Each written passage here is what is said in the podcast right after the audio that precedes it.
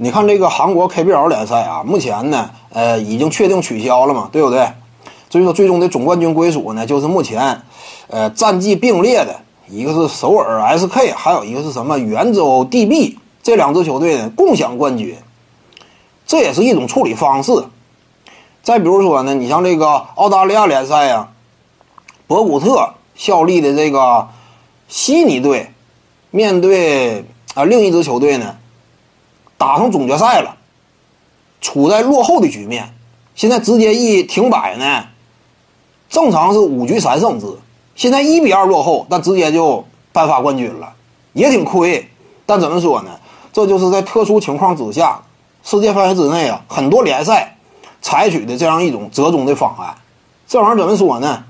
受困于现实的环境和条件，没有办法，只能说差不多这么解决一下。所以说，为什么你像这个韩国也好啊，还是说这个澳大利亚联赛也好啊，都把最终的冠军给颁发了，而不是说啊这赛季干脆就别打了？呃，既然说没打完，那咱们这冠军呢就不要了。为什么不这么做呢？因为这么做呀，放在整个历史之上呢，你就有了一年的空白。你这样呢，无论说你今后啊看起来整个统计啊，还各个方面显得非常扎眼，而且不利于呢整个这样一种统计的录入，对不对？今后整个体系啊，你但凡一算，整个这个呃体育联赛的历史啊，你都得把这一年刨除掉。这玩意儿可能说呢，为了方便起见呢。再或者呢，就是出于这赛季啊，毕竟已经打到现在了，出于对已经付出了诸多努力的现有球员的尊重，那进行一下直接的结尾呗，对不对？颁发一下冠军，这也是可以选择的一种操作。你看有些观众可能讲，那不合理呀，对不对？呃，仅仅打到现在，那如果说继续打下去的话，还会有变动。你比如说打到季后赛边缘的这些球队啊，可能说会出现名次的调整。最终的冠军归属也不一定不公平，但是呢，你说现在颁奖的话有没有一定的公平基础？也有。一是这赛季好歹有个结尾，再者呢，你现在战绩不佳呀，你赖你之前为什么你战绩不不不提高，对不对？那你之前战绩好的人家得便宜，你说应不应该？起码比你是应该的。你之前谁叫你战绩不好的？所以呢，按照这个思路，你说这赛季 NBA 可不可以直接颁发一下总冠军呢？如果说真是打不了的话，我感觉也可以考虑，对不对？并列冠军的话，这玩意儿怎么说呢？你整出来俩冠军也不太是回事儿，那就是什么？谁战绩最优秀，谁就拿冠军，这是可以选择的一种方案。当然，这种方案有可能引起很大的争议。